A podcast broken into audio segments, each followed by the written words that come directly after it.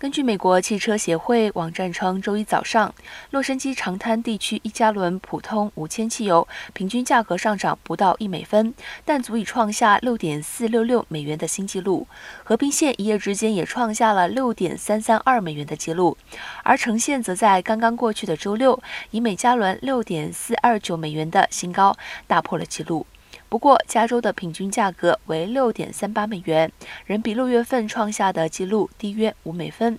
加州州长加文·纽森将加州不成比例上涨的燃油价格称为“石油公司敲诈”，他呼吁加州今年比往年更早地利用更便宜的冬季混合汽油，以帮助降低加油站的价格。